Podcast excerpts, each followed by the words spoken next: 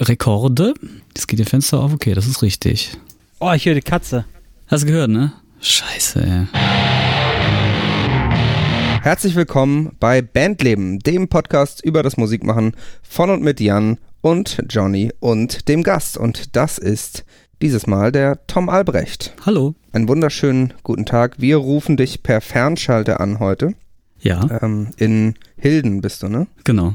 Also das Hauptstadtstudio Studio in Hamburg äh, ruft Hilden und äh, du warst so freundlich, dir ein bisschen Zeit zu nehmen, um, um uns Rede und Antwort zu stehen. Ja, ich freue mich, dass ihr gefragt habt, weil ich bin ja gar keine Band, aber also so ein Ja, bisschen mal fast. Du bist, du bist ja fast. Ja. Oder du warst zumindest bis vor kurzem sowas wie eine Band, so ein Mhm. bisschen. Ich äh, habe mir gedacht, ähm, wir fangen ja immer so ein bisschen damit an, dass äh, wir versuchen zu erklären, wer unser Gast ist. Das gelingt uns in der Regel mehr oder weniger auch einigermaßen. Mhm.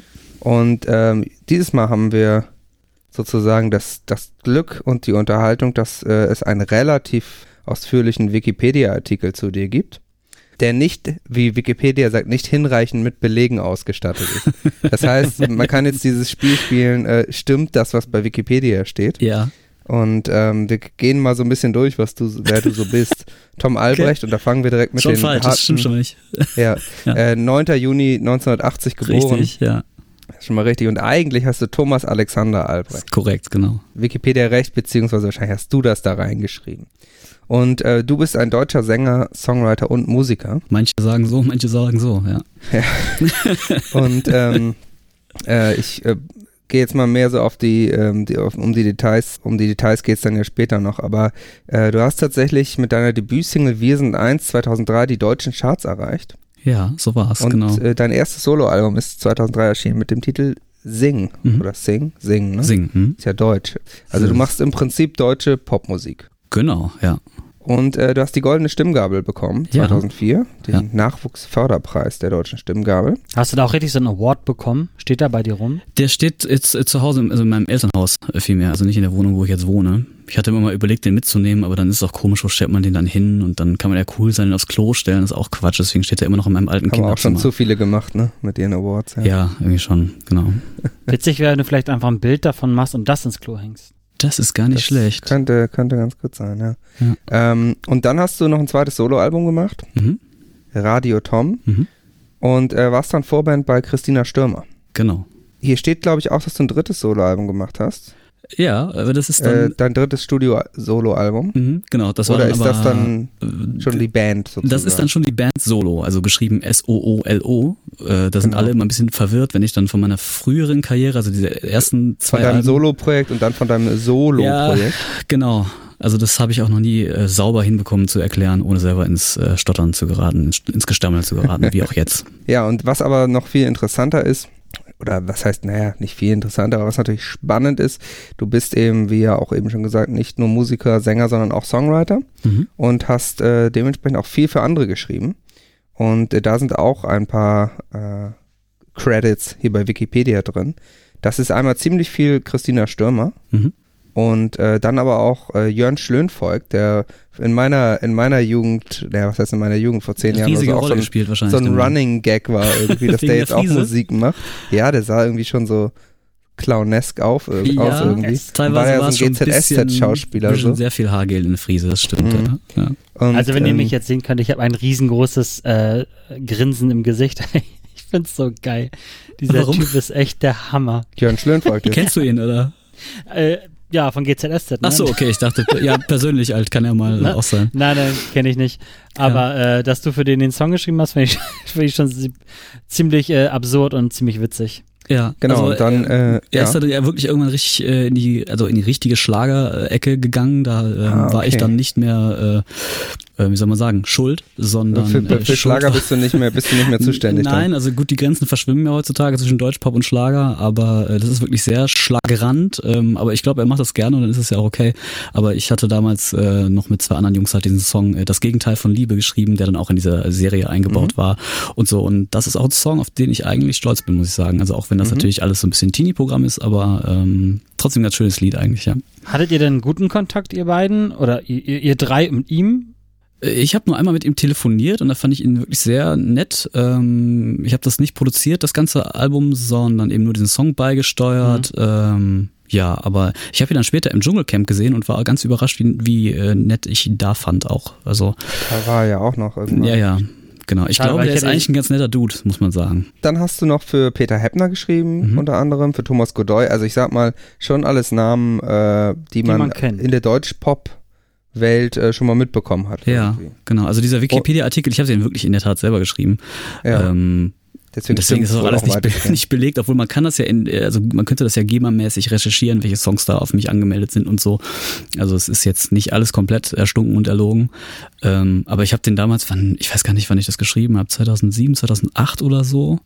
Ja, der und hört seitdem- auch irgendwie so um 2008 ja auf. Der ja, Typ, oder genau. 2009. Deswegen, seitdem ist ja zum Glück noch einiges auch passiert in meiner Songwriter-Karriere, aber ähm, Das wäre jetzt auch so ein bisschen meine Frage gewesen. Das ist natürlich auch dieses Typische. Das ist ja offensichtlich so ein Wikipedia-Artikel, wo irgendwann nichts mehr passiert ist. mhm. Du hast aber auch noch, das steht auch noch drin, einen Song ähm, geschrieben, der zum Titelsong von Big Brother Staffel 7 wurde. genau, ich sehe was, was du nicht siehst. Genau. Das hat Warst, du damals wenigstens, warst du wenigstens da im Container und hast dir das angeguckt? Nee, ich war vorm Container, obwohl das war noch ein anderer Big Brother Song, der hieß The Game. Mac and Recorder hieß die Band und der Song hieß The Game und äh, das war auch schon mal so, so eine Art Soundtrack zu Big Brother und da war ich mal da beim Finale. So, aber nicht im Container, sondern nur draußen, als dann die ganzen Fans und So Groupies da als standen. Gast.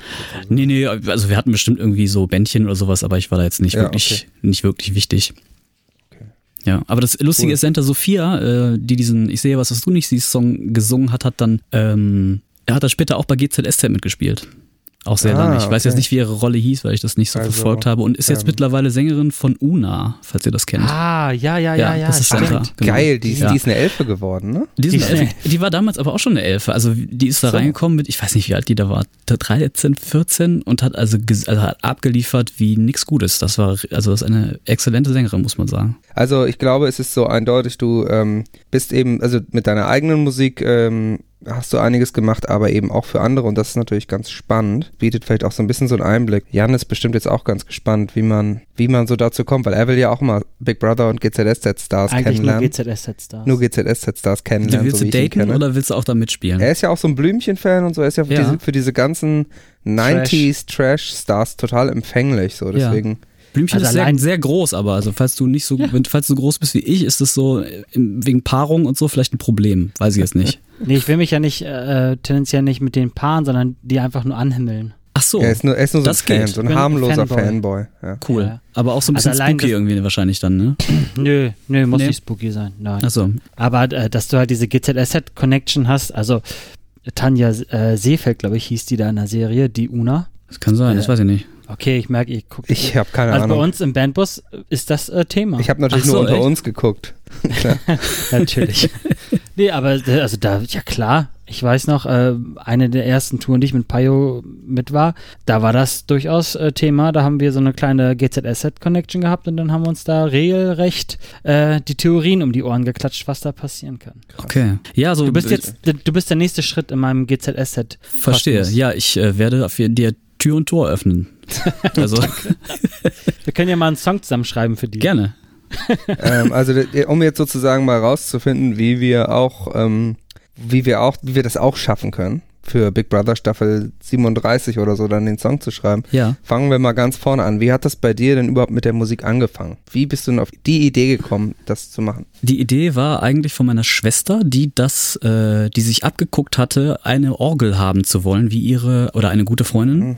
ähm, von von ihr. Und dann hat sie äh, eine kleine Variante bekommen, nämlich so ein kleines Casio-Keyboard zu Weihnachten. Und das habe ich mir dann so mit sechs oder sieben unter Nagel gerissen. Und äh, dann nahmen die Dinge irgendwie ihren Lauf. Dann hat mich da, hat man mich da schwer von wegbekommen, nur noch. Und äh, da wäre eigentlich der Weg geebnet, auch zur Schlagerkarriere, aber dann habe ich ähm, auf einer Sprachreise nach England ähm, jemanden kennengelernt. Also ich habe damals noch in, ha in Grüten gewohnt, ein kleines Dorf. Ähm, und jetzt wohne ich ja in Hilden. Und dieser Junge, äh, den ich da kennenlernte auf der Sprachreise, der kam aus Hilden. Und da hängen nur die coolen Jungs ab und so. Und alle Ah, haben die okay. Hosen tief und so, ne? Und diese, diese Ketten an der Hose und so. Das heißt, es ging alles irgendwie sehr um Hip-Hop und so. Dann habe ich mir gedacht, okay, äh, das finde ich gut, das will ich jetzt auch machen. Und dann hatten wir eine Hip-Hop-Band zusammen. Da war ich so 13. Also da, ne, so ganz so, so äh, hat man sehr, ähm, wie sagt man, äh, vorsichtige erste Schritte gemacht. So mit Bandmaschine so und Atari und so. War, war, das, das war dann noch so 90er Jahre oder 80er Jahre? Ja, ja, ich bin ja Baujahr 80, nicht, das heißt, ja, äh, ich bin ja jetzt 39 schon. Mhm. Und ähm, genau, das war also Anfang der 90er, da kam ja auch die Fanta 4 auf und das hat uns auch total also inspiriert. So gut, das war noch so gute Laune Deutschrap damals. Ja, ja, schon, schon, genau. Obwohl die noch fand, kein Gangster-Rap, so nee, wurden noch die, keine Mütter gefickt. Nee, also Rödelheim kam ja dann irgendwann auch raus und so, aber da waren mhm. wir strikt gegen, weil die hatten ja die Fantis gedisst und das ging ja gar nicht. Ähm, ja, okay, ja. Ja, genau. So, und äh, ja, diese Hip-Hop-Band hatte ich dann sieben Jahre. Ähm, aber es ging eigentlich so um dieses, ja, sich, sich treffen im sozusagen Studio, also mein, mein Kinderzimmer mit so ein bisschen Kram drin und irgendwie das Wochenende sinnvoll oder auch nicht so sinnvoll zu verbringen, aber immer mit viel Spaß und so. Mhm. Ja. Und dann, äh, ja, irgendwann schickt man ja da mal Demos weg und so. Und dann kam halt äh, eine Antwort von einem Studio aus Dormagen. Und die fanden das ganz toll und so. Und dann ging das äh, so plötzlich in die Richtung, ja, was wäre denn irgendwie mit Plattenvertrag? Und dann haben wir gesagt, ja, Plattenvertrag finden wir gut, weil dann sind wir bald reich und berühmt und so. Und dann, ähm, ja, aber wie, wie es dann so ist, ist ne, ja. ne, dann sind alle erst total begeistert und dann, ja klar, Vertrag kommt jetzt dann äh, in drei Tagen irgendwie per Post oder so. Aber dann kommt irgendwie doch nur dieser Anruf, ja, wir haben das ja nochmal diskutiert, aber wir wissen nicht genau und so. Und äh, ja, dann haben wir halt irgendwie keinen Deal bekommen und äh, dann ist diese, diese ganze Band auch auseinandergebrochen. Nicht daran, dass wir keinen Deal bekommen haben, sondern einfach, weil äh, verschiedene Leute sich zu viele Pflanzen in zu kurzer Zeit geraucht haben. Ich gehörte nicht dazu, aber ähm, das war dann irgendwie, äh, war schwierig, diesen Haufen zusammenzuhalten. Genau. Ja gut, und in dem, in dem Alter ist es dann ja auch noch nicht so stabil, ne? Da weiß man noch nicht so richtig, was man machen will und so. Ja, das stimmt. Beziehungsweise bei mir war es dann eben so, dass ich, also dieses Studio aus Dormagen, äh, das war der Chris Hammerl, der, also einer der drei Geschäftsführer, und der ist heute noch mein Verleger. So, das heißt, das war schon eine Verbindung. War schon dann ein sehr früher Start trotzdem sozusagen. Ja, ja, genau. Und der, ja, der hatte auch probiert, uns als Hip-Hop-Band irgendwie da weiter äh, zu bringen. Und nachdem das aber nicht geklappt hatte, hat er gesagt, äh, war ein bisschen fertig mit der Schule, weil dann könntest du ja vielleicht anfangen hier im Studio als irgendwie Engineer oder ähm, Songwriter oder so Mädchen für alles mäßig. Das haben wir ja vorhin völlig vergessen. Du machst, du produzierst auch selbst. Das heißt, genau, du bist auch ja. äh, Ton, Tonmagier, sage ich immer. Ja, also du nicht gelernt, ja, so Learning by Doing und so. Okay, ja. aber so als, als Seitenanekdote, ich kenne den Tom ursprünglich durch meinen anderen Podcast Audiodump. Und da warst du ja als Gast äh, mhm. eine Folge mal von Malik reingezwungen worden. Und dann bist, warst du, glaube ich, nochmal dabei. Und wir äh, haben uns dann ja bei dem, bei der Subscribe, bei der Podcaster-Konferenz auch vor Ort getroffen mhm. und haben da eine Live-Sendung gemacht mit, ähm, ich glaube, sieben Leuten, ne? Sieben oder acht? Mit viel ja, zu vielen ja, Gästen ja. jedenfalls. Und mit einem geliehenen Mischpult und einer wilden Mischung aus Headsets. Sowohl bei der Einrichtung dieses Podcasts als auch bei dem Edit hat Tom seine tonmagischen Fähigkeiten unter Beweis gestellt. Also das war wirklich ähm, mit, mit sehr heißer Nadel, äh, sehr, also sehr heißer Nadel gestrickt und dafür war das Ergebnis dann, Ergebnis dann wirklich erstaunlich gut. Ja, schön, das freut mich, danke. Das war auch ein bisschen ja, ich, äh, stressig dann in der Ich war auf jeden da. Fall beeindruckt, ja. Wir haben das Ach, ja, du hast ja das Monitoring dann gemacht ähm, und da, da bin naja, ich ja zuerst dran gescheitert, auch nur dran zu verstehen, wie das da überhaupt mit funktioniert. Also Respekt. Du bist also nicht nur ähm, Musiker und Schreiber, sondern du weißt auch noch, wie man es dann aufnehmen könnte. Ja, ich war, sobald ich so das erste große Studio gesehen hatte und in Dormagen, das war auch gar nicht so klein, also da war schon so ein, weiß ich gar nicht, wie Kanäle das hatte, so ein 48 Kanal äh, D&R ist eine holländische Firma, jetzt. Nicht das Beste vom Besten, aber es war groß und da waren ein paar gute Mikros und Preamps und so. Und ähm, das war auch das, was mich ganz lange angetrieben hat, äh, Songs zu schreiben, nämlich eigentlich nur, weil ich diese tolle Technik benutzen wollte und das irgendwie so, weil mich das so angefixt hat. Mhm. Ja, ähm, genau, und dann hat der, wurdest du sozusagen angefragt, ob du da nicht arbeiten willst nach der Schule? Genau. Und das habe ich dann auch gemacht. Und in der Zeit, ja, dann war das mit der Hip-Hop-Band halt um, aber ich hatte ja dieses Studio als Trostpflaster sozusagen und da habe ich dann tagsüber. Hat es trotzdem ja, auch mit Musik zu tun, ja, dementsprechend. Das waren auch jetzt keine, das waren auch schöne Jobs, die ich da machen konnte. Da hat man mal irgendwie eine Band aufgenommen oder äh, ne, solche Sachen oder Sprecher oder ähm, hab damals, kennt ihr noch die Gerd-Show eigentlich? Ja, ja, genau. Elmar Brandt habe ich zu der Zeit kennengelernt.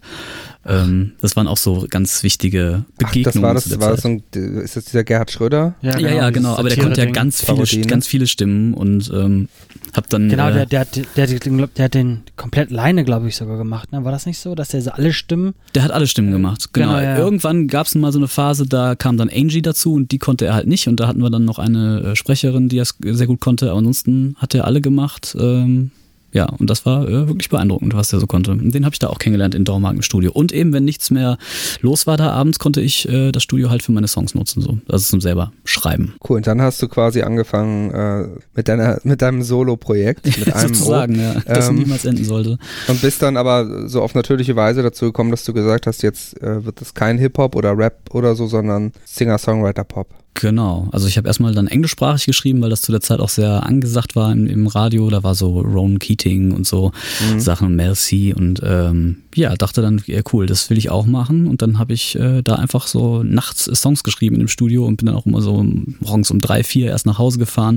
Und das war eine gute Strecke von Dormagen nach äh, Hahn. Das ist so, wie weit ist das denn? 30 Kilometer, 35? Also war schon immer so ein bisschen. Und ähm, ja, da hatte ich einen Song geschrieben, der heißt In Your Arms und äh, hatte ich erst dann selber bei Plattenfirmen äh, angeklopft. Die fanden das dann auch toll, aber meinten dann, ja, sing doch lieber Deutsch und bla bla bla. Aber das Schöne ist, dass genau diesen Song In Your Arms dann irgendwann, ich glaube sieben oder acht Jahre später, halt eine Band namens Stand For äh, gemacht haben. Und das war so mit einer der erfolgreichsten Nummern von denen. Was für mich so ein sehr gutes Gefühl war, weil ja, ich bin mit dem Song hausieren gegangen. Die Plattenfirmen fanden das auch geil, meinten aber ja, nee, mach lieber Deutsch, mach lieber Deutsch, weil das ist jetzt gerade so das, was wir machen wollen. Da kam dann so die, die, es gab ja so eine Zeit lang so eine neue deutsche Welle, wollte ich Genau, schon sagen, so eine ja. neue, also aber so eine neue Welle an deutscher Popmusik, ne? So Genau, also War nicht das- die war das dann schon 80er so- neue deutsche Welle, sondern Nee, eben genau. diese So, ab Wir sind 2000. Helden und ja, ja, sowas, ne? genau. Und Juli und äh, Silbermond. Silbermond, genau, da war es dann auf einmal wieder richtig hip, deutsch. Genau, und das war auch so ein bisschen forciert bzw. geplant gewesen von den Plattenfirmen, dass sie das wieder machen wollen. Und da bin ich halt gerade so reingeraten, sogar etwas früher noch als Juli. Ähm, ja, und dann waren die halt gerade so, ja, englischsprachige Songs, wissen wir jetzt nicht, aus Deutschland braucht gerade keiner. Und dann habe ich das Ding halt erstmal in die Schublade gelegt, aber immer so ein bisschen natürlich auch zähneknirschend, weil ich dachte, hey, das ist schon irgendwie, also ohne es zu wissen, aber ich hatte so das Gefühl, es könnte doch irgendwie ein erfolgreicher Song werden. Und wenn es dann nach sieben oder acht Jahren erfolgreich wird, dann ist das immer so ein bisschen, äh, wie sagt man denn, gibt einem das einfach ein gutes Gefühl, so eine kleine, ich habe doch recht gehabt. Ne? Tom, wie, wie sind denn Stanford zu dem Song gekommen? Hattest du den quasi einer gewissen äh, Plattenfirma zur Verfügung gestellt, dass du gesagt hast, pass auf, wenn, wenn ich den nicht rausbringe, dann kann man den jemand anderes geben? Oder ähm, hast du die irgendwie connected? Oder also wie, wie passiert es denn, dass dein Song, mit dem du quasi jetzt keinen Plattendeal bekommen hast oder den du selber so nicht veröffentlichen konntest, wie gelangt der zu so einer Band wie Stand For? In dem Fall war es, glaube ich, so, dass mein Verleger, also der Chris Hammer, ne, dieser Studiobesitzer, ähm, ähm, ja, der hat dann irgendwann die Werke sozusagen gesammelt. Ich war dann eben auch bei ihm im Verlag, was bedeutet, er verdient auch dann an den Tantiemen mit sozusagen. Ne? Das ist meistens so ein 40-60 äh, Modell und deswegen war ihm auch dran gelegen, dass dieser Song irgendwie zu Geld wird, weil er da auch dran geglaubt hat und dann hat er den sicher auch vielen Leuten geschickt und ich glaube, der Link, der es am Ende möglich gemacht hat, war Markus Hartmann, der zu der Zeit bei Celsius Management, Starwatch ähm, äh, beschäftigt war, beziehungsweise Chef des Ladens war. Ähm, und der hat Stanford gemanagt und meinte dann, Ah, hier, okay. hört doch mal, das ist doch geil. Ja. Also quasi, du hast die ganze Zeit ähm, abends und beziehungsweise nach, nach deinem äh, Daily Job hast du dann produziert und ihr habt alle äh, Songs, die du so rausgehauen hast in deinem kreativen Dasein, habt ihr gesammelt und dann wurde das dementsprechend angeboten. Ja? Genau, ja, genau. Das ist cool. Okay. So, wie ging es dann weiter? Ähm, ja, wie ging es dann weiter? Lass mich mal überlegen. Ach ja, genau. Dann hatte sich, also nun hatte ich ja Kontakt zu den Plattenfirmen, die ja In Your Arms erstmal so ein bisschen abgetan hatten, ähm, aber die fanden mich wohl als Sänger ganz gut und meinten dann, ja, probier doch mal Deutsch. Und dann habe ich gesagt, ja, gut, ich habe auch früher Deutsch gerappt, dann, ne, äh, vielleicht äh, bin ich da ja nicht ganz falsch im, im deutschen Gewässern, äh, textlich und so. Und dann haben die gesagt, äh, schreib doch mal was und schreib doch vielleicht mal auch was mit äh, Autoren, die schon ein bisschen, ähm, bisschen mehr Erfahrung haben. Und dann haben die mich geschickt äh, nach Frankfurt zu Ralf Hildenbeutel. Wie hieß die Firma denn jetzt? Äh, Schallbau. Gibt's mittlerweile nicht mehr. Haben damals so ganz viel für Katterfeld gemacht und Laith Aldin und so. Matthias Hoffmann war noch da. Ähm, und genau. Und da haben wir dann zusammen den Song Wir sind eins geschrieben, beziehungsweise ich hatte, glaube ich, schon Textbausteine äh, irgendwie mitgebracht, aber mit denen habe ich das irgendwie finalisiert und das war auch gut, dass die mir dabei geholfen haben. Und genau, dieser Ansatz übrigens kam von Universal. Ne? Ich war da äh, im, im engen Kontakt oder im engsten Kontakt mit Universal. Also gleich ganz oben Ja, was heißt ganz oben? Also halt einer der Majors, ja, genau. Mhm. Nee, klar, also ist schon eine, schon eine Hausnummer, ähm, wenn dann plötzlich Universal sagt, hier, fahr doch mal dahin und mach mal und so. Ja, und dann, äh, wir sind eins geschrieben und gesagt, ja, geil, Bingo. Dann nochmal hingefahren, Sing geschrieben, geil, Bingo. Und dann hatten wir die ersten zwei Singles für das Album. Ist es dir schwer gefallen, quasi von deinem Konzept abzukommen, beziehungsweise dein Konzept, was du dir quasi jahrelang äh, zurechtgelegt hast, mit diesem englischsprachigen abzuschütteln und zu sagen, okay, ich mache das jetzt auf Deutsch? Oder hast du einfach gesagt, gut, wenn da schon Universal hintersteht und sagt, pass mal auf, mach das mal auf Deutsch, vertrau uns mal, da dieser Schritt einfach leichter zu gehen ist, zu sagen, gut, äh, beuge ich mich dem Universal-Druck und mach's dann mal auf Deutsch? Also bist du damit gut klargekommen? Das Weil ist schon hm, sorry, die- die- dieses Beugen ist gar nicht so schlecht, weil ich musste mich schon dafür so ein bisschen äh, innerlich verbiegen. Es ist jetzt nicht so, was heißt verbiegen im Nachhinein ist alles super gelaufen, aber ich, ähm, auch wenn ich kein richtig ausgegorenes Konzept irgendwie für meine englischsprachige Mucke hatte, äh, habe ich natürlich dran gehangen und äh, musste mich dann erstmal umstellen. Aber als wir sind eins dann auf dem Tisch lag als Demo, dachte ich schon so, okay, das ist äh, auch was, was ich mir vorstellen kann und was ich gerne machen will. Und mit Anfang 20, ähm, ich weiß nicht, vielleicht sind andere da ein bisschen noch selbst, selbstbewusster, aber mich hat das schon auch sehr beeindruckt, dass Universal Music das dann mochte und ich auch der eigentlich der erste Artist, äh, wie wenn ich mich richtig erinnere, war, der in dieser ähm, in diesem äh, neue neue neue deutsche Welle Ding passiert ist, also das erste Signing Ja. bei Universal. Ne? Und direkt nach mir kam dann Juli und so. Zu Simon, äh, Simon Triebel ist der Gitarrist und Songwriter, also einer der Songwriter von Juli. Äh, zu dem habe ich auch noch ganz guten Kontakt und äh, das ist so schön, weil wir haben uns kennengelernt, als ich gerade, ähm, ich glaube, wir sind ein, zwei rausgekommen und wir haben uns dann getroffen und er hat so erzählt, ja, ich habe auch eine Band und wir heißen Juli und ich so, ja, ist doch schön und er hat mich so, so ein bisschen angehimmelt halt, ne? Und äh, naja, bei mir war es dann alles am Ende ja nur so ein Achtungserfolg, mehr oder weniger, und die sind ja komplett durch die Decke gegangen. Die hatten die, die perfekte Welle. Ja. Die hatten die perfekte Welle, anders kann man es nicht sagen. Und dann habe ich die mal auf einem Konzert äh, besucht. Er wusste gar nicht, dass ich da war, kam dann aber irgendwie raus zum Merch oder so und hat mich einfach auch direkt wiedererkannt und gesagt, ey, wie geht's dir und bla bla bla und so. Das ist sowas, was einem nicht so häufig passiert, das, oder beziehungsweise es passiert einem leider auch mal öfter andersrum, dass Leute dann doch abheben und so. Und und, und einen nicht mehr kennen, wenn sie dann ja, erfolgreich so ganz, sind. ne? ganz so krass vielleicht nicht, aber dann rufen sie vielleicht doch nicht mehr zurück, wenn man mal schreibt, kannst du mir einen Gefallen tun oder ähm, irgendwie sowas. Und äh, ja, er ist ein super Gegenbeispiel dafür, dass man auch einfach mal ganz normal bleiben kann, auch wenn man irgendwie erfolgreich wird. Ja. Aber das, genau, das wollte das wollte ich, also darauf wollte ich hinaus, dass äh, viele Leute ja äh, so verkopft sind, ne? dass sie sagen, nee, ich will jetzt hier englischsprachige Musik machen und ähm, ich glaube, es gibt viele Künstler, die sich dann schwer tun, ähm, da diesen Schritt zu gehen und zu sagen, okay, ich mache jetzt äh, Deutschsprache oder oder vielleicht auch viele, die sagen, nee, pass mal auf, ich will das so machen, wie ich das will und ähm, scheiß mal auf Universal, ich mache jetzt mein englisches Ding, weil finde ich sowieso besser. Ne? Ich hätte die Haltung gerne gehabt. Also ich glaube, dass viel äh, Musik so austauschbar geworden ist und so ähm, ne, sich so furchtbar ähnelt, eben weil zu viele Leute zu viele Kompromisse machen. Und das, äh, Mhm. da nehme ich mich gar nicht aus. Weil es Ähm, dann so geplant ist sozusagen,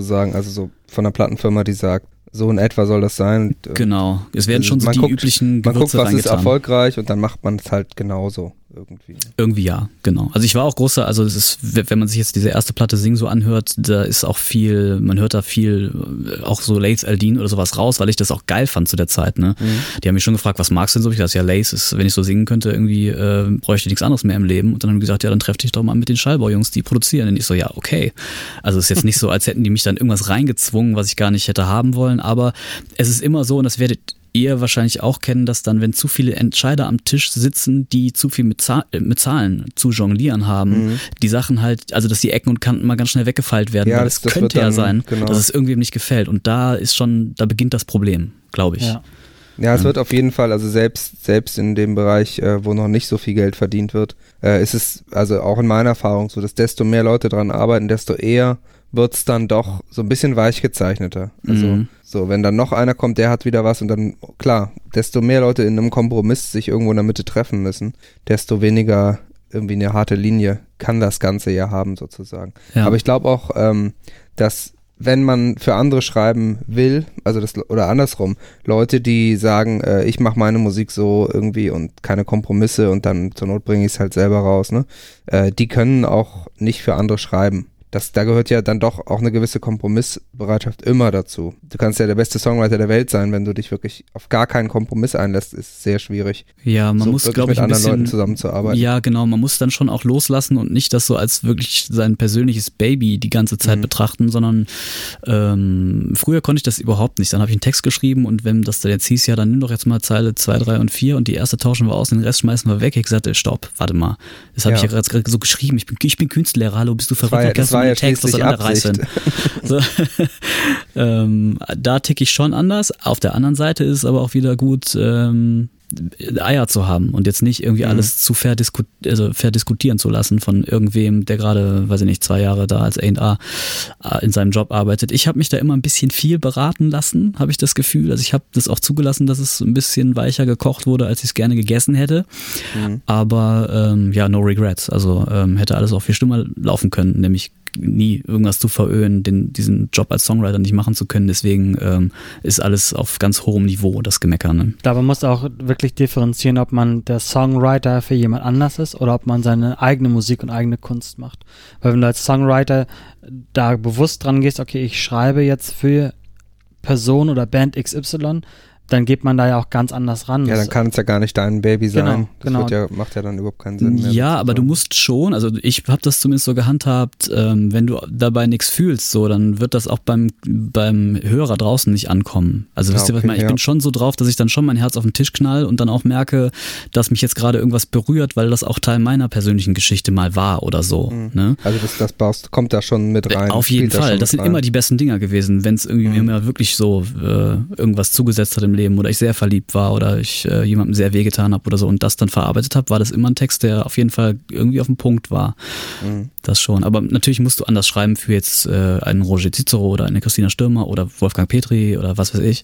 Ich mache das dann auch wirklich teilweise so, dass ich mir so, äh, also ich habe mehrere Bildschirme halt am Rechner und auf einem Bildschirm ist dann zum Beispiel einfach das schönste Bild des Künstlers, was ich so finde oder das, was mir Mhm. am nächsten geht. Und dann gucke ich da auch immer hin, beim Texten zum Beispiel und denk so, sagt die Person mir das gerade oder sagt sie mir das nicht, weißt du? Okay, dass du immer optisch abgleichen kannst, ob Komplett, das irgendwie ja, genau, passt. sozusagen. komplett. Ja, das heißt aber auch, du weißt schon quasi vorher, ich muss jetzt einen Song schreiben für Christina Stürmer oder für, keine Ahnung, Roger Cicero oder Meistens, Gut, jetzt nicht, ja. nicht mehr Ja, da, aber nicht mehr, du, genau. weißt, du, du weißt, was ich meine. Also du, du kriegst quasi einen Auftrag, pass mal auf, lieber Tom, schreib jetzt mal einen Song für, ich sage jetzt mal wieder Christina Stürmer Mhm. und dann setzt du dich hin, auch genau mit dem Fokus, da äh, kompatible Sachen zu finden, die da auch zu dieser Künstlerin passen. Genau, das ist eigentlich am einfachsten. Also manchmal gibt's dann auch das Ding, dass man einfach einen Song schreibt und der passt dann zufällig zu irgendeinem Künstler, aber das kann dann auch eben dauern, wie bei Stanford, diese sieben Jahre.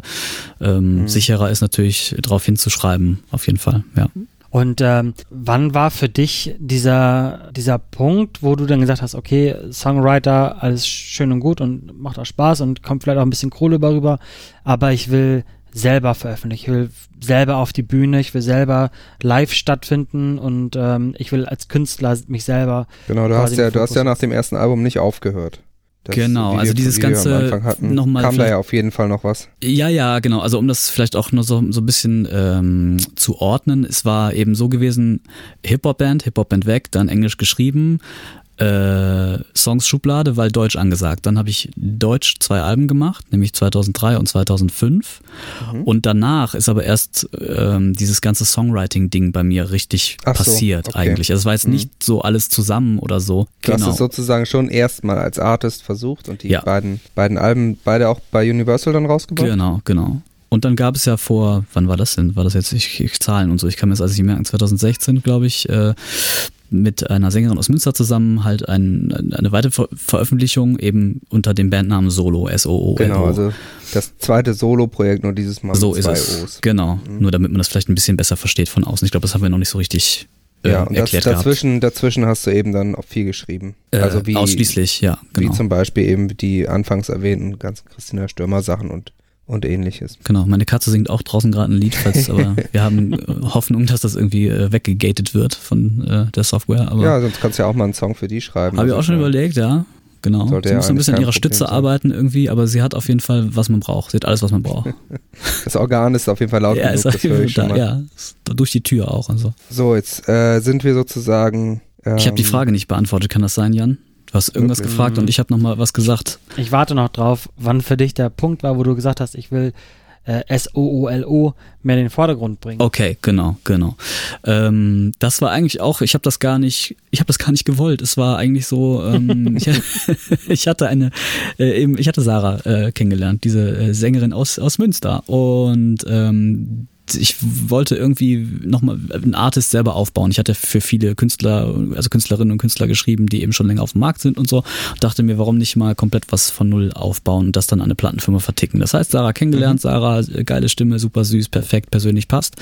Komm doch mal vorbei und so. Und dann haben wir zwei Songs aufgenommen und dann habe ich das an äh, Universal geschickt und die fanden das auch toll. Ähm, und ich habe das äh, Axel Wirz, das ist, äh, er war elf Jahre lang bei Universal A&R und wir haben uns so ganz gut angefreundet mittlerweile. Ja, und der sagte dann, ist doch geil mit der Sarah, aber denk, kannst du nicht mal drüber, bitte drüber nachdenken, ob du da nicht auch mitsingen willst? Weil er so, Mhm. er kannte mich auch noch aus dieser Zeit eben äh, meiner, Wo du deine meiner Alben, Sachen genau. hast. Und äh, ja, äh, komm, mach ein, ein Song, sing doch mal einen Song mit der zusammen und so. Ich so, oh, ich weiß nicht und so. Aber gut, probiere ich mal aus. Und äh, ja, dann standen die Sterne irgendwie günstig und dann haben wir das gemacht und dann war das irgendwie ganz geil. Und dann hatte ich auch wieder Blut geleckt, muss ich sagen, weil ich hatte ja auch ähm, eben, hattest du ja eben schon gesagt, Johnny, äh, ich war ja mit Christina Stürmer auf Tour zu dem, äh, zu Genau. meinem zweiten äh, Tom Albrecht Album, also 2005 und war 2003 auf Tour. Das erzähle ich jetzt auch, weil es, glaube ich, in diesem Bandleben ähm, Kontext passt äh, mit der Band Pur. Da durfte ich Support Ah, machen. mhm. Ähm, Wow, hat, wie ist das denn? ja, das, also ähm, Das muss doch total absurd sein, wenn du da äh, vor tausend Pur-Fans stehst und musst den komplett. Anheizer machen. Äh, komplett. Also ähm, Pur-Fans sind nette Leute, deswegen war die Angst äh, nicht groß, dass die da uns ausbuhen würden. Ich sage jetzt uns, weil ich auch eine Liveband dabei hatte und man hat sich dann schon auch als Band gefühlt, auch wenn es halt nur Tom Albrecht Mhm. hieß und ich der Frontmann war. Aber das war Wahnsinn, weil das waren dann in kürzester Zeit äh, ich glaube, so in zwei Monaten waren es irgendwie 40 Shows, auch in ganz Deutschland. Und bis auf äh, Schalke habe ich alle großen äh, Venues gespielt, also Köln Arena und Westfalenhalle. Und äh, ja, das war heftig. Also, ähm, also heftig toll und auch heftig verwirrend, weil da war ich Ja. dann Anfang 20 und äh, ja, äh, Gehst, gehst jede Krass. Nacht ins Bett mit dem Ohrwurm, ne? Lena, du hast es oft nicht leicht. ja, die Songs kann ich auf jeden Fall alle auswendig singen. Also Ich ich, ich, ich kenne die schon alle einfach nur durch das pur Party-Medley, was immer bei uns auf, auf Tour läuft. Da bin ich schon immer schwer geschädigt von. Ja. Also ich war, ähm, es gab wirklich eine Phase, es war, ich glaube 1996, da war ich 15 oder 16 dann irgendwann, da fand ich Pur mal wirklich cool und habe äh, mir auch ein Konzert angeguckt, da war nämlich diese Abenteuerland-Platte rausgekommen. Gott, ja. Ja, äh, die ich aber nach wie vor wirklich gut finde. Ähm, weil die auf einem Niveau geschrieben und produziert ist, was man so äh, selten findet. Und die hat mich auch einfach, äh, hat die so in mein Leben damals gepasst, eine erste große Liebe und bla bla, das war schon so. Ähm, trotzdem war ich jetzt nie irgendwie Hardcore-Fan und fand, hab die Band danach auch aus den Augen verloren. Und ähm, jetzt wir drei, man merkt es ja auch schon, man belächelt das auch immer so ein bisschen, weil da irgendwie hat diese Band was, wo man sich so ein bisschen dann für schämt, Ja, so, wenn so man das hört. Kitsch-Faktor ist Genau. dann schon da. Genau. Ähm, ich kann das natürlich überhaupt nicht mehr so äh, objektiv betrachten, weil ich die Jungs natürlich auch kennengelernt habe und die alle völlig cool sind und deswegen äh, werde ich jetzt den Teufel tun und da irgendwie drüber abziehen. Aber ich weiß natürlich, was ihr meint und ähm, das war auch immer so ein bisschen so ein Knackpunkt an der Sache, weil hallo, ich komme vom Rap, so also ich habe von irgendwie 13 Ja. bis 20 irgendwie gerappt und Hose tief und fickt euch alle und dann äh, Schnitt plötzlich irgendwie mit Hartmut Engler on Stage, weißt du? Ähm, das ist äh, ja war auch Teil der Verwirrung in mir selbst und so. Aber das muss man ja auch erstmal hinbekommen, quasi als, als pur so, so lange Zeit überhaupt am Markt bestehen zu können. Komplett, ne? ja. Das muss man ja auch wirklich sagen und neidlos anerkennen, dass die da echt das, was Und, die machen, ziemlich äh, gut machen. Ne? Auch die kitschigen Sachen, die haben ja nun mal ihre Zielgruppe und funktionieren So super. Also Hm. ähm, das hat ja schon auch, ja, ist einfach gut gemacht. Okay, aber jetzt zu den Hard Facts. Was ist mit Sex, Drugs und Rock'n'Roll bei Pur hinter der Bühne? glaub, ja, ich habe gesagt, richtig 40 krank Shows, also jeden Abend gefickt ein. Nee, äh, ich, also es Oh, ist doch. lange her. Es ist lange her. Ähm, Mehr brauchst du nicht sagen. Gut, nächstes Thema. Also, Ja. wie war es mit Christina Stürmer auf Tour zu sein? ja, also 40 Shows und jeden Tag quick. Nein, äh, So ist das in der Popmusik, Ja, im. Deutschpop. es wird nirgendwo so gefickt wie im Pop. Nee, ähm, Ach, das war Deswegen schön, weil ja äh, nee, ich äh, also da war jetzt mal ehrlich mit Fans oder so war da nie was, weil ich fand die immer gruselig, weil die haben einen dann so angehimmelt für was, was man ja irgendwie gar nicht so richtig ist. Also ich fand das, Mhm. ich habe irgendwie gedacht, so wenn ich jetzt noch noch also zwei Sätze rede ich mit denen, aber wenn ich jetzt noch einen dritten Satz rede, werden die merken, dass das alles Quatsch ist, was Dass, ich dass da das abliefer. Ideal doch nicht ganz so Ja, stimmt genau. quasi. Ich habe mir irgendwie so einen komischen Superheldenanzug äh, angezogen, dann für, für die Zeit auf der Bühne, aber dann nach 40 Minuten fällt der einfach so ab so und dann sehen sie dann Mhm. eine hässliche Fratze. So, deswegen war da nie so richtig, also nie stimmt auch nicht, aber ähm, war das jetzt nicht so, äh, ich habe das nicht so ausgekostet, wie man das vielleicht hätte tun können sollen oder auch nicht. Ähm, genau. Wie war die Frage? Christina Stürmer, glaube ich, ne? Genau, also du warst mit der ja dann auf Tour und hast du danach angefangen, Songs für sie zu schreiben oder war schon davor die Connection da und dann bist du quasi deswegen mit auf Tour gekommen? Nee, das war dann wirklich danach. Also ähm, Okay. diese Connection, auf Tour, auf Tour zu gehen, hatte Universal eingetütet. Da geht's ja auch dann immer ein bisschen um Geld und so, ne? Ist ja auch völlig, völlig okay. Ähm, und genau, dann haben wir diese Tour noch gespielt und dann war aber klar, okay, Tom Albrecht scheint nicht, äh, also scheint dieses Jahr kein Grammy zu gewinnen mit dem, was er da tut und das ist alles so mittelgeil. Aber hey, eine goldene Stimmgabel. ja, die kam. Hallo? Ach stimmt, wann waren denn die eigentlich? Ge gechartet bist du ja auch. Nach dem ersten Ja. Album war das laut Wikipedia. Ja, das stimmt. Christina Stürmer, Ja. da aber kennengelernt und dann kam irgendwie so dieses Ding, ja, Tom war jetzt irgendwie nichts mit du als Sänger und so, aber äh, die Lieder waren ja gar nicht so scheiße und willst du nicht mal äh, ein Ding probieren, für Christina Stürmer zu schreiben?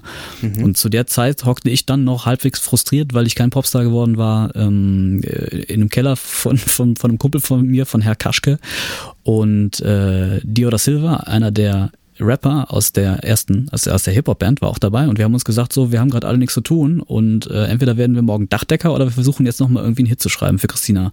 Und dann haben wir geschrieben und hatten auf diesem Lebe lauter Album, ich glaube, vier Songs.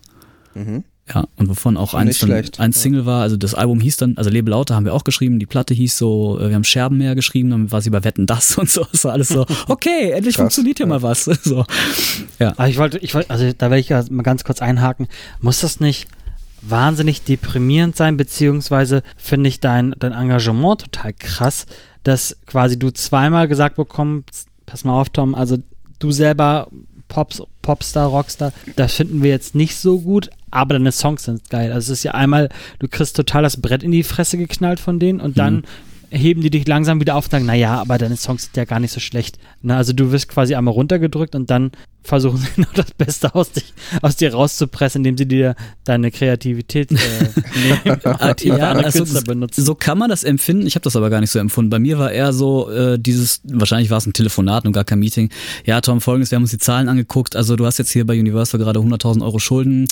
Ich glaube, wir machen das erstmal nicht weiter, weil es wird ja dann immer mehr und nicht weniger. Das ist das Problem. Ja, ich, Du musst ich, die jetzt abarbeiten. ich muss Ja, auch sagen, nicht. äh, Das zum Glück dafür, nicht. dafür, was man sonst so von den Major-Labels denkt oder immer so hält, muss man ja schon sagen, Tom meldet sich bei denen, wird erstmal quasi abgesagt, kriegt dann aber direkt die nächste Chance, indem er Ja. äh, ein Album auf Deutsch macht. Also da kann man ja sagen, die haben ihm ganz schön viele Chancen Ich gegeben und sind ihm ganz schön oft entgegengekommen, wenn man das dann bedenkt, dass er dann noch irgendwie Schulden verursacht hat. Ja, also es und gibt äh, verschiedene dann noch äh, für die Artists schreiben zu dürfen. Ich meine, ich hätte sonst erwartet, du machst zwei Alben, verdienst nicht so richtig Geld für die und äh, dann rufen die dich halt nie wieder an. Und das Ja. ist das Ding. D- Davor habe ich eigentlich eher Angst gehabt, dass das jetzt echt gelaufen ist irgendwie für Das mich. hätte Klar. ich, hätte ich eher vermutet, ja, wenn genau, sowas deswegen war passiert er so, ey, Universal hat angerufen, wahrscheinlich hat Chris, mein Verleger, mir das auch gesagt und ich habe gar nicht selber gesprochen mit denen, dann war so, äh, ich wollte nicht was für Christina machen und dann so, ey geil, die haben nochmal angerufen, ist noch nicht alles im Arsch also oder so. quasi, wow, hier ist die zweite Chance. Ja, natürlich, klar, das Ja, musst du machen, sicher. Wird ja wahrscheinlich jeder von uns machen, ne?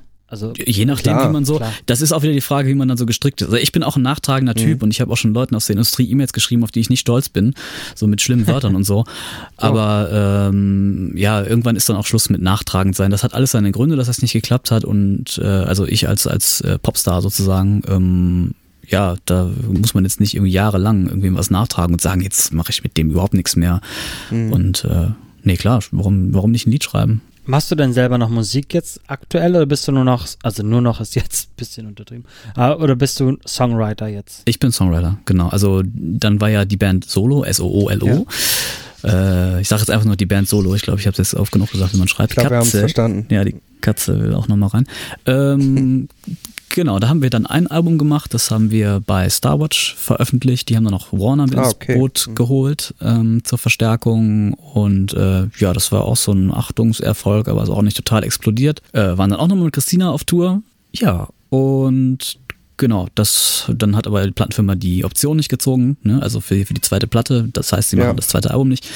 Und äh, ja, dann habe ich mich wieder zurückgezogen in mein kleines Songwriting-Zimmer, wo es mir gut gefällt. Okay. Auch. Wollte ich gerade sagen, scheint ja ganz gut zu laufen, ne? Das könnte alles schlimmer sein, auf jeden Fall, ja. Ähm, äh, und du lebst jetzt, äh, du lebst quasi da vom Produzieren und vom Schreiben. Genau, ja. Also ich mache auch äh, Werbemusik und solche Sachen. Das ist Mhm, schön, weil okay. dieses sozusagen Rock'n'Roll-Studio aus Dormagen und Chris und so, das ist, hat sich so enorm weiterentwickelt, dass sie sind halt dann schon vor langer Zeit auch äh, nach Düsseldorf expandiert. Ähm, Tro heißt, äh, heißt die Firma, TRO, und die, da ist eine richtige Agentur draus geworden, die halt mit allen äh, ähm, Werbeagenturen der Welt praktisch zusammenarbeiten und so, die Jobs okay. kriege ich dann halt auch zugeschustert und habe auch dann Mhm. teilweise internationale Kampagnen für McDonalds und so machen dürfen. Das, dürfen. das wollte ich gerade fragen. Was Ja. war denn dein größter äh, Werbejingle, den du gemacht hast oder Werbemusik? Ähm, warte kurz, ich muss, ich habe immer so eine komische Liste, weil ich es wirklich vergesse. Das ist jetzt gar nicht so. Ähm, ich gucke mal gerade da rein. VÖs. Hm, Äh, was war denn jetzt mein größter Hit? Also so der größte äh, musikalische Hit war dann, glaube ich, schon auch irgendwie In Your Arms Stand For, weil das irgendwie über ein Jahr lang in den Charts war. Also jetzt nicht immer auf der Eins die ganze Zeit, aber ähm, ich weiß gar nicht, wo es reingegangen ist. Nicht auf die Eins, aber relativ weit oben und dann wirklich über ein Jahr sich gehalten hat. Und ähm, da, da ist es dann finanziell auch wirklich mal, kurz hat das äh, viel Spaß gemacht. Und so, Ähm, mal. Ja, gemacht ist oft nicht leicht, ja. äh, also was ich gemacht habe, äh, ähm, ja, also dieses McDonalds-Ding glaub, war, glaube ich, schon ganz gut. Ich, äh, was habe ich noch gemacht? Ist halt auch eine der größten Firmen der Welt. Das, Ja. äh, Genau, WC Frisch, Boxer Grippal lief ganz lange, da äh, Oh. sind sie auch äh, oft äh, die, äh, die eine, wie, wie eine schlechte Kopie von sich selbst. Und dann hat er so einen kleinen Charakter neben sich sitzen, so einen animierten, auch im Bus und so. Und dann schmeißt er den am Ende in den Mülleimer. Ja. Aber das lief lange. Also das lief, glaube ich, auch fünf Jahre, dann eben immer so zur Herbst-Winterzeit. Ähm, und das ist dann geil, das auch, habe ich auch, glaube ich, schon mal irgendwo in einem anderen Podcast gesagt, wahrscheinlich bei Malik. Das ist das Coole an dem Job, dass man wirklich an einem Nachmittag sich über Jahre ähm, ein Gehalt verschaffen kann, ne, sozusagen. der Ja, immer, aber wenn die Saison ist, äh, wieder, wieder Äh, sich lohnt sozusagen. Ja, nee, ne? also man fällt wirklich oft. Also ich mache wirklich, ich glaube 70 Prozent Sachen, die ich mache, enden mit äh, Danke, nein. Ist so. Ach so, okay. ja, also die, das, die Frustrationsschwelle muss man äh, überwinden können, dass das einfach so ist, weil es viele gute Leute Mhm. gibt, viele Entscheider. Am Ende hat irgendwer sch- schlecht geschissen äh, in einer Werbeagentur und dann ist es halt so. Ähm, Also du hast viel mehr Output quasi als das, was wirklich veröffentlicht und Ja, ja, ja. funktioniert. auf jeden Fall, genau. Also nächstes Mal, wenn ich jetzt McDonalds sehe, dann muss ich Im Moment nicht, das war irgendwie eine Kampagne. Äh, Das war auch ein Song, den hatte ich auch zusammen mit Herr Kaschke, Herr Kaschke gemacht, einer von ne, dem Songwriter-Team Mhm. mit äh, für Christina Stürmer und so. Rolling Thunder heißt die Nummer und das fand ich irgendwie geil und haben die es da drauf geklebt auf den Spot. Also, ähm, auch Also so wir, ein Ding. ja- wir, wir müssen jetzt nicht alle zu McDonalds laufen. Nein, bitte aktuell- Burger King Aktuell gehen. bringt es Tom nichts. Genau. Nee, überhaupt nicht. Nee. Was Es hab gibt ich ja auch andere große Fastfood-Ketten wie Burger King oder Müsst ihr das sagen? Ja, ne? Ja, Ja, wir, wollen, wir machen, wollen ja hier nicht äh, Schleichwerbung Genau. Nein, bitte machen. nicht. Weißt du? Hast du irgendwas, wofür wir aktuell Schleichwerbung machen können? äh, irgendwas, was ich gerade äh, mache und tue und so. Ja, was, was ist denn gerade dein aktuelles Ding? Also schreibst du gerade für jemanden? Darfst du das überhaupt verraten? darf, Ähm, darf man das sagen überhaupt? Wenn Die nicht, Situation dass du jetzt Ärger kriegst. Ach so, nein, also eigentlich darf man das schon sagen, vor allem wenn man es dann getan hat und das irgendwo Mhm, auch, äh, auch steht und so, ist. das kein Problem. Es gibt ein paar Künstler, die da nicht so offen mit umgehen. Äh, für einen von denen probiere ich gerade zu schreiben. Ja, Max Ähm, Giesinger zum Beispiel, der schreibt ja bekanntermaßen mit einem guten Kumpel von ihm. So ist es. Und nur der der Max, eine- der schreibt das alles und er hat einen Kumpel, der guckt nochmal drüber. aber Max Giesinger, ich muss euch sagen, der hat so lange für die Scheiße gestruggelt das, und das ist so, ähm, ich fand das Mhm. richtig, ja, ich meine, am Ende find ich's, fand ich es dann auch lustig so und er ist ja auch cool damit umgegangen, aber ich kenne ihn auch, auch schon, als er nicht erfolgreich war, ähm, da war er noch Mhm. bei Warner und dann hat er mich mal angerufen und dann haben wir zusammen Texte korrigiert und so für sein, für ein Album Ah, davor. du, Du bist du der bist, Freund. Du bist der berühmte Kumpel, der auch ich, mal über die nein, Texte ich, rüberguckt. du, ich wäre gerne der Kumpel gewesen zu diesem nächsten Album mit 80 Millionen, Mhm. was dann so durch die Decke gegangen ist und der wo Typ das, hat, wo das äh, drei oder vier Kumpels waren dann. das waren drei oder vier Kumpels, aber das ist auch, das ist einfach, so läuft Das war das, einfach. Künstler-WG. Das ist, äh, ganz ehrlich, das läuft einfach so. Ihr müsst euch vorstellen, das ist Ja, auch wirklich klar, das Harte an dem Job, an diesem Songwriting-Job. Ich arbeite jeden Tag gegen die komplette Welt an. Also es ist wirklich Mhm. so. Mein Level muss so hoch sein wie die ganze Welt. Also oder so ein Hundertstel davon. Also nee, stimmt auch nicht. Also wenn ich in den Top 100 stattfinden will, ne, muss ich irgendwie so ungefähr so gut sein, so wie Ja klar, wenn man jetzt einen, einen großen Artist hat und man sagt, äh, wir machen jetzt hier, ich sag mal, machen wir mal extrem und international, das neue Rihanna-Album wird Ja. gemacht. genau. Äh, also das dann, ist äh, äh, dann, dann setzen sich dann natürlich Leute hin und sagen, okay, wir brauchen jetzt irgendwie zwölf Songs und äh, dann fragen sie ihre Songwriter an oder machen ein Songwriter-Camp Mhm. und überhaupt in diese Auswahl zu kommen, dass die sich fragen, ist ja schon mal ein Riesenkonkurrenzkampf. Genau. Und Und deswegen dann muss man weiß ich sagen, nicht, wie viele Songs da eingereicht werden. Wahrscheinlich haben die da 100 Songs liegen oder ja. oder so. Und äh, ja, dann einer von den zwölf Songs zu sein, dann äh, ja, kannst du aber auch mal einen Shampoos aufmachen. Ja, auf jeden Fall. Also das ist auch so ein endlos langes Thema, weil warum ist das eigentlich so, dass Songs alle so sein müssen, wie sie sind? Ja, es liegt am Formatradio und da als One-Man-Show, als äh, nur als Künstler alleine immer zu sagen, ich schreibe jetzt mal ein Lied und dann wird schon ein Radio spielen, das ist total blauäugig. Natürlich musst Ja, du in Deutschland als deutschsprachiger Künstler musst du die besten Songwriter dir ranholen, wenn du ansatzweise äh, die Chance haben willst, gespielt zu werden. Und das nimmt auch leider ab im Radio, was mir auch gerade ein bisschen Gedanken macht, so als äh, vornehmlich Deutsch äh, Deutsch äh, Texter, ähm, dass ich glaube in 2018 waren in den Top 100 Airplay Charts noch drei deutschsprachige Songs. Und das ist halt echt wenig. Also das war mal viel mehr. Ne? Es war auch so 2010, 2012 war das alles noch viel geiler. Und äh, da geht gerade so ein bisschen die Angst um unter den Deutschtextern auch. Ja, es ist ja so, dass tatsächlich die, wie so Songs sind, sich tatsächlich immer nach dem Medium richten, wie du eben gesagt hast. Ne? Also aktuell ist es noch so, dass die, dass viele Sachen so sind, weil Radio so war. Früher waren ja, hatten ja Songs eine bestimmte Länge, weil irgendwie die äh, Single-Vinyl eine bestimmte Länge hatte. Hm. Ähm, also manchmal auch einfach so technische Gründe und wahrscheinlich ist jetzt der Punkt, wo einfach auch Deutsch äh, Pop, sage ich mal, sich äh, noch mehr an Streaming gewöhnen muss. Ne? Also wo das ist ja immer so dieses Thema, dass eben diese Rap- und Trap-Sachen so sehr schon teilweise auf Streaming ausgerichtet sind. Also die Songs klingen alle gleich, sind unter, teilweise unter einer Minute lang und so. Hm. Ähm, dass da vielleicht, ja, um da mitzuhalten, dass man da eben auch Sachen anpassen muss. Aber das ist natürlich jetzt allgemein, glaube ich, eine große Umstellung für die Musikindustrie. Ja, komplett. Also das, die Radios werden sich ja auch jetzt nicht mehr lange so halten können, wie Ja. sie das gerade tun. Ist ja also, auch nicht mehr so relevant, ja. Nee, also äh, noch, noch ist es relevant, weil Autoradios äh, noch nicht äh, Spotify können, also nicht alle. Mhm. Ähm, Ja, weil Airplay und Co. noch nicht ja, so Ja, genau, aber das wird jetzt äh, sehr, sehr schnell gehen, glaube ich, dass das Radio. Ja, also bei, bei mir ist es auch so, ich höre Radio und CD bei mir im Auto, weil ich habe noch so ein altes Radio mhm. und äh, ich werde das dieses Jahr, werde ich mir da so ein, so ein Sony Airplay-fähiges Ding reinbauen und äh, ab dem Moment werde ich da Apple Music drauf hören. Es gibt Ja. aber auch noch andere gute Radios. Und vielleicht auch mal Radio. Panasonic. Also ich höre ja gern Deutschlandfunk, deswegen fällt auch Radio. Aber ähm, tatsächlich, äh, klar, dann, dann bin ich auch weitestgehend raus aus dem CD- und äh, Radiomarkt, sage ich mal. Mhm. Das verändert natürlich den, den Konsum sehr und dann muss sich eben das Angebot auch wahrscheinlich anpassen. Das Zusammenspiel zwischen Radio und Plattenfirmen war ja eigentlich schon immer relativ groß. Wir hatten äh, ja mal den Onni Schlebusch in einer der ersten Folgen und ähm, der ist Radiomoderator. Und der hat mir das mal erzählt, wie das funktioniert, dass die halt echt äh, quasi vorgeschrieben bekommen, was zu spielen ist und wie oft das zu spielen ist. Und Mhm. ich glaube, da gibt es schon immer noch diese, ja, die Plattenfirmen, die großen, die dann sagen, pass mal auf, wir, wollen, dass das in dem Medium Radio so und so noch äh, stattfindet und, und äh, ja, Mhm. funktionieren kann. Ne? Und da braucht man so eine Songwriter wie dich noch. Da, ne? Aber das, wie ich schon gesagt hast, das wird irgendwann von Spotify und Co. abgelöst werden. Genau, aber es ist auch nicht so, dass die Plattenfirmen den Radios das diktieren können. Also das ist, das ist nicht so.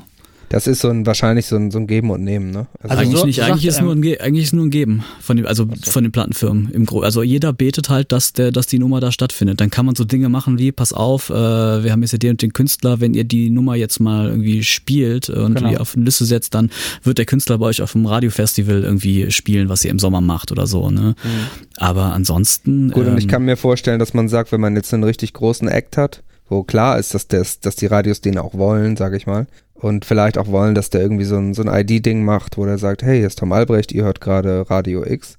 Ähm, also, dass Mhm. sie dann, dass sie dann vielleicht auch mal sagen, okay, ihr könnt, kriegt irgendwie ein Special und die kommen ins Interview, irgendwie die große Band X und dann müsst ihr vielleicht aber auch mal was mit kleinen, also mittelgroßer Künstler Y machen oder irgendwie solche Deals, ne? Ja, die gibt's man sich schon. so Aber grundsätzlich ist die, ist da, äh, das, das Radio hat die Macht komplett. Und Okay. äh, ja, das ist halt schade, dass das Radio Also dann wenn das Radio es ist. in Anf das Radio in Anführungszeichen keine Lust auf irgendeinen Song hat oder auf irgendeinen einen Künstler, dann dann klappt das, dann findet der eben auch nicht statt. Da kann Ja. die Plattenfirma so viel weinen, wie sie, Genau, genau. sie will. Jetzt ist noch die, die berühmt-berüchtigte Frage noch offen, Johnny. Ja, ähm, jetzt hast du irgendwie den Großteil, Großteil deines Lebens mehr oder weniger der Musik geopfert. Der Musik und der Katze. ähm, jetzt ist natürlich immer die Frage, war, wir haben ja schon rausgefunden, wie das angefangen hat oder warum du mit Musik angefangen hast. Aber jetzt ist die große Frage, was meinst du, warum machst du das mit Musik? Warum hast du nichts Vernünftiges gelernt? Und irgendwie, Warum bist du kein Banker? warum bist du kein Handwerker oder Banker oder so? Zu dumm. Einfach zu dumm. Ach, ach so, ja. Okay. Nee, ähm, das ist so, äh, ja, wie ist das denn so? Das ist immer so eine Suche nach irgendwas und man freut sich immer so, wenn man da was dann was gefunden hat, was irgendwie besonders ist. So, ähm, es, ist ich, es gab Zeiten, da habe ich mich auch mal kurz, ähm, habe ich versucht mir vorzustellen, wie das ist, so einen normalen Job zu machen. Es hat sich auch, also einen in Anführungsstrichen normalen Job, was ist denn ein normaler Job?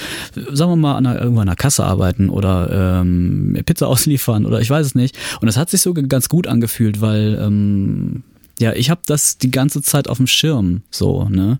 Also mein seelischer Zustand ist komplett abhängig davon, wie ich im Job performe. Also wenn jetzt ein gutes Feedback auf den Song kommt, dann ist das erstmal gut, aber wenn, es kann auch nur ein Mix sein, den ich mache und dann klingt der im Auto scheiße und ich dachte, ich hätte eigentlich gerade irgendwie äh, das Beste abgeliefert, was man machen kann und dann klingt das nicht gut, dann ist äh, die Laune einfach äh, scheiße, so bei mir. Ja. Und das äh, ist ganz schwer, dagegen anzukommen. Trotzdem sind es dann wahrscheinlich doch wieder diese äh, ja, diese tollen Momente, wo man sich selber übertroffen hat oder ähm, manchmal ist Songschreiben ja auch nur wie so ein, wie ein, ja, so ein Puzzle zusammenpuzzeln. Man weiß ja eigentlich, wie das Bild am Ende aussehen muss, also auch was so die Themen sind, die man am besten bedient. Es geht eigentlich immer um Liebe, Freundschaft oder Abschied oder äh, oder wir, wir leben den Moment halt, ne, so das Ding dann kriegt man zwischendurch kurz das Gefühl, man hätte es jetzt schon, also äh, das, das Gros der Songwriter hätte es schon auf jede erdenkliche Art und Weise gesagt, aber plötzlich kommt man dann doch irgendwie auf die eine Zeile, die es nochmal anders verpackt irgendwie und auf eine neue Art und Weise beleuchtet. Das sind so Sachen, ähm, ich weiß nicht, warum macht ihr das denn? Oh, oh, äh, äh, oh Keine Gott. Gegenfragen erlaubt. Achso, sorry, sorry. Ich glaube, ich glaub, wir haben in der Nullnummer da auch drüber geredet und ich ähm, muss, ich habe immer so das Gefühl, ich habe irgendwann angefangen mit Musik machen und ich kann dann auch nicht aufhören. Kann ich aufhören, ja. Also so gefühlt, äh, selbst wenn es jetzt meine Band nicht mehr geben würde, irgend früher oder später würde ich wieder was machen. Also es ist für mich tatsächlich so ein Gefühl von, ja, also irgendwie muss man das dann machen, wenn man, also ich bin ja auch Texter und irgendwie will ich Songs schreiben. da muss was raus, ne? da muss was, irgendwie muss da was raus. Irgendwie versuche ich da ein, äh, ähm, auch so ein gewisses Gefühl zu beschreiben mit Text und Musik. Und ich habe, also ich bin immer so oft so ein bisschen auf der Suche nach dem, tatsächlich nach diesem perfekten Song. Und ich schreibe ja selbst gar nicht die Musik. Ich versuche da ja mit anderen zusammen das dann irgendwie hinzukriegen. Aber ich versuche so ein ganz bestimmtes Gefühl eigentlich zu beschreiben und also mit Wörtern und mit Lyrik. Und äh, das ist mir noch nicht gelungen.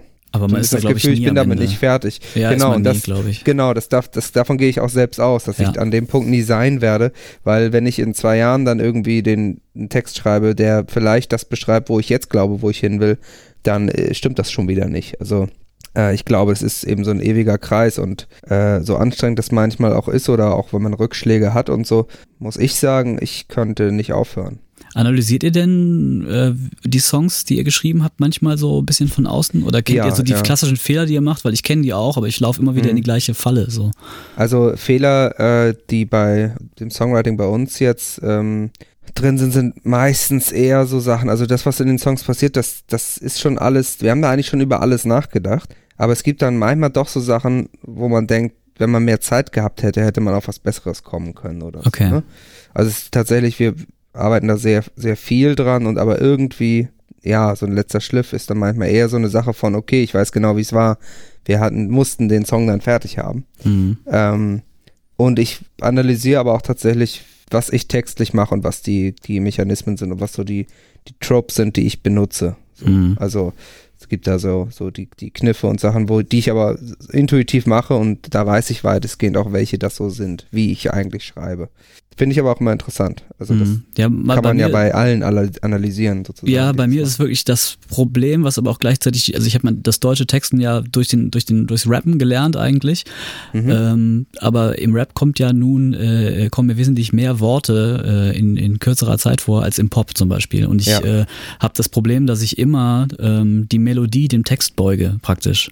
Also ich, dass ich mich Ach so, total du fängst immer mit dem Text an sozusagen ja, auch. Dann, ja ich, meistens fange ich mit dem Playback an, dass ich irgendwas produziere oder so und dann äh, Ja. texte ich da drauf und dann fällt es mir wirklich schwer, es ähm, so, so einfach äh, zu halten, wie es eigentlich sein muss und die Melodie ein Und- bisschen das Ding den Job machen zu lassen und jetzt nicht, ach guck mal geil, es haben sich fünf Sachen gereimt in drei Sekunden. Naja, und wenn du Mhm. sozusagen 16 Zeilen geschrieben hast, fällt es dir dann quasi schwer, die runterzukochen. Komplett, ja, weil die ja in 12 sich total so, ne? stimmig sind. Ja, ja, genau. Ja. Ja. Das kenne ich aber auch aus dem Studio, wenn, wenn äh, wir irgendwie einen Song dann da fertig machen und dann unser Produzent so, ähm, Alex Henke, den wir hier auch in der Sendung hatten, Ja, ich gehört. dann irgendwie so, so relativ last minute, also während wir aufnehmen, dann irgendwie meint, ja, ist eigentlich schon ganz cool, aber Johnny, mach doch, ähm, ich glaube, es ist besser, wenn du da eine Zeile weniger machst oder mach doch die Zeile halb so lang. Also äh, und so solche Sachen, wo ich dann auch manchmal wirklich an dem, jetzt speziell bei der letzten Produktion, manchmal an dem Punkt war, wo ich zwar dann auch verstehe, dass es dann irgendwie cooler ist und für den Song besser, aber auch manchmal gesagt habe, oh Mann, irgendwie, ich habe hier doch Sachen geschrieben, die bedeuten ja auch was. ja. Also ich habe ja nicht zufällig irgendwelche Wörter auf dem Zettel ge gekritzelt. Irgendwie so, oh cool, jetzt habe ich nur noch halb so viel Zeit für die Zeile. Äh, jetzt müssen da irgendwie drei, vier Wörter raus. Ja, das, das sind genauso Momente, die dann auch manchmal, manchmal im Studio frustrierend sind. Aber am Ende war es immer für den Song cooler. Und das hatten wir ja vorhin auch. Manchmal muss man dann auch hart bleiben und sagen, das, das muss man dann auch erstmal lernen. Das ist aber auch ein paar Mal dann passiert, wo ich dann gesagt habe, nee, das bleibt jetzt so. Hm. Das, das Wort muss jetzt hier irgendwie sein. Und wenn wir das kürzen, äh, dann funktioniert es, macht es einfach, dann ist der Sinn zu sehr verändert. So. ja. Was Johnny in der, an einer der ersten Folgen oder vielleicht sogar bei der Nullnummer gesagt hat, war, ähm, dass es einfach dieser Traum ist, seine, seine CD im Handel zu, zu finden oder zu sehen, dass es die bei Mediamarkt oder Saturn oder EP, es gibt ja noch viele große andere äh, Kaufhäuser, wo man sowas kaufen kann, wenn man die da so physisch in der Hand hat.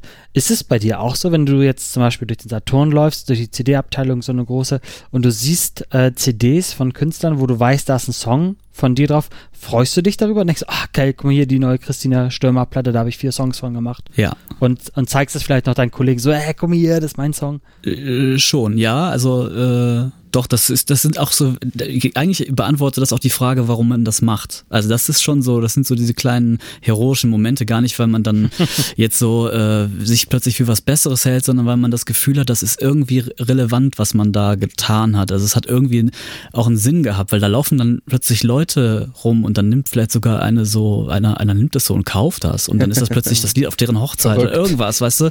So, ähm, Hm. das hat mein Verleger auch mal zu mir gesagt in den Zeiten, wo ich dachte so, ja, Musik machen ist das überhaupt? Da hat er auch gesagt, ähm, also wir verdienen ja auch Geld damit und so und das macht aber, der Bäcker verdient auch Geld mit seinen Sachen und so, aber was wir hier tun, hat auch wirklich teilweise einen höheren Sinn, weil wir auch wirklich Leuten mit unserer, mit den Sachen, die wir tun oder den Songs ähm, schon auch Kraft gegeben haben oder so, ne? Ähm, ich habe dann auch auf Konzerten, auf, bei Solo zum Beispiel kamen dann auch Leute, ja, sieben Milliarden war halt unsere Single, äh, ist halt jetzt das, unser äh, der Song auf unserer Hochzeit, ist unser Song und solche Sachen, ne?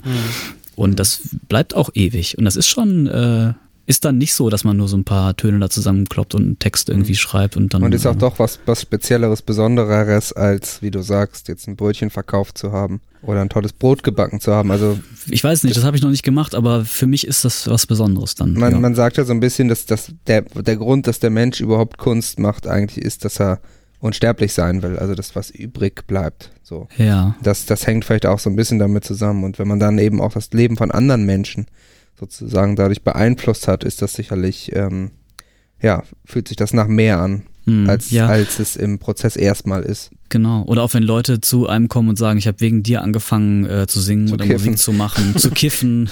genau. Heroin, du hast mal was erwähnt, jetzt mache ich das auch.